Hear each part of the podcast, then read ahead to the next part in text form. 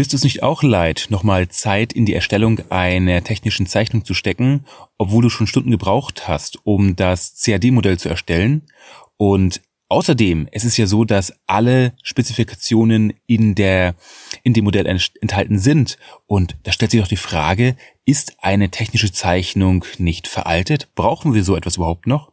Das ist das Thema der heutigen Episode von Form und Lage, dem Technik-Podcast für den Sondermaschinenbau. Mein Name ist Steffen Beutler. Ja, diese Frage, die begegnet mir des Öfteren. Braucht man eigentlich im Jahre 2020 noch eine technische Zeichnung? Reicht es nicht aus, wenn man das CAD-Modell ähm, dem entsprechenden Zulieferer ähm, ja, gibt? Und das ist ja durchaus eine berechtigte Frage und meine Antwort auf diese Frage lautet ganz klar und deutlich Jein. Ist doch klar, oder? Ja, ähm, dazu müssen wir uns mal die, die Problematik beziehungsweise den Sinn einer technischen Zeichnung mal etwas, ähm, äh, etwas differenzierter anschauen, und zwar mehr aus der Historie. Äh, es war ja so gewesen, kurz nachdem der Mensch das Feuer entdeckt hat, hat er sich überlegt, toll, jetzt können wir doch ähm, auch nochmal äh, Städte bauen und dann dementsprechend äh, Maschinen und was nicht alles. Ähm, jetzt reicht es natürlich nicht aus, wenn man ähm, dem Gegenüber sagt, du äh, dreh oder fräs mir mal etwas mit denen den Maßen, sondern man möchte es ja auch irgendwie entsprechend grafisch darstellen. Und äh, in der grauen Vorzeit, da gab es leider noch keine Computer mit CAD-Modellen, beziehungsweise mit Programm für das CAD konstruieren. Und hat dementsprechend alles ähm, zeichnerisch kommuniziert. Sprich mit einer Skizze, aus der später mit gewissen Formeln, Formen und Regeln und Symbolen eine technische Zeichnung wurde. Und ja, das sind so die, ähm, so mal ganz kurzer Abriss aus der Historie. Ja, mit der Zeit kam dann die computertechnische Unterstützung, dass es möglich war, eine technische Zeichnung nicht mehr nur am Zeichenbrett zu erstellen, sondern auch mit ja, CAD-Hilfe, dass man die ähm, 2D-Zeichnungen am Computer erstellen konnte. Und mit der Zeit war es dann möglich gewesen, äh, zweieinhalb D Modelle zu erstellen am Programm, am, am Computer, bis hin zu heute, dass man die 3D ähm, Teile auch grafisch beziehungsweise ja doch grafisch so darstellt, dass man dort ähm, wesentlich einfacher und visueller arbeiten kann. Jetzt ist es natürlich auch so, dass man in den Modellen auch alles an Parametern einfließen lassen kann. Also nicht nur die Nennmaße, die man dort eh beim Konstruieren einträgt, sondern natürlich auch noch die Materialeigenschaften. Und wenn wir jetzt äh, weitergehen, ist es ja so, dass äh, mit dem Schlagwort Industrie 4.0 ja die Idee ist, dass man nur noch ein Modell hat. Dieses Modell in Form einer zum Beispiel Step-Datei an einen an ein Bearbeitungszentrum weiterreicht oder an eine 3D-Druckmaschine, an einen 3D-Drucker, das automatisch gefertigt wird und anschließend ähm, das Werkstück in ein äh, zu einer Messmaschine gereicht wird, um es dort auch anhand des CAD-Modells zu überprüfen, sprich zu verifizieren, ob soll und es übereinstimmt. Und an der Stelle, so geht es ja auch schon nach dem Grundsatz des Model-Based Design, dass man heutzutage auch die Maßform- und Lagetoleranzen mit in dem Modell mit eintragen kann.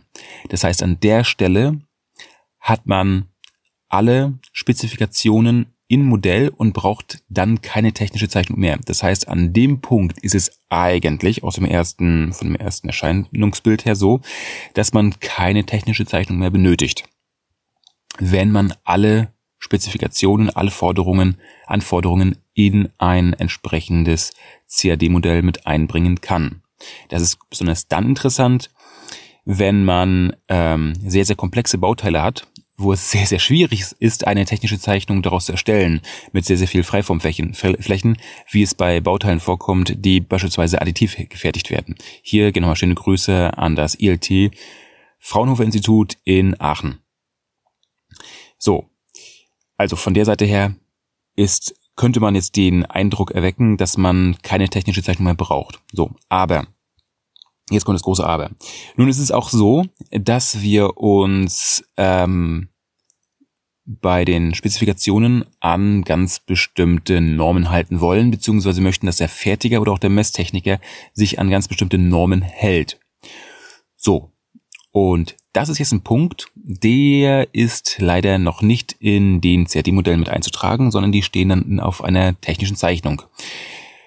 Oder auch ähm, Hausnormen, Werksnormen und, und, und. Die braucht man dann in einer technischen Zeichnung. Das ist Punkt eins. Punkt zwei ist, wenn man sich mal in der äh, ja, deutschen Maschinenbaulandschaft umschaut, dann gibt es leider sehr, sehr wenige Firmen, die technisch so aufgestellt sind, dass sie sofort dass man die nur sofort eine, eine Step-Datei geben braucht, so dass sie daraus, äh, so dass es dann in ein Fräs- beziehungsweise in ein Bearbeitungszentrum ähm, weitergereicht wird, um dort kurzerhand bearbeitet zu werden, ohne dass da ein Mensch irgendeinen Handgriff dran tut, also ohne großartigen.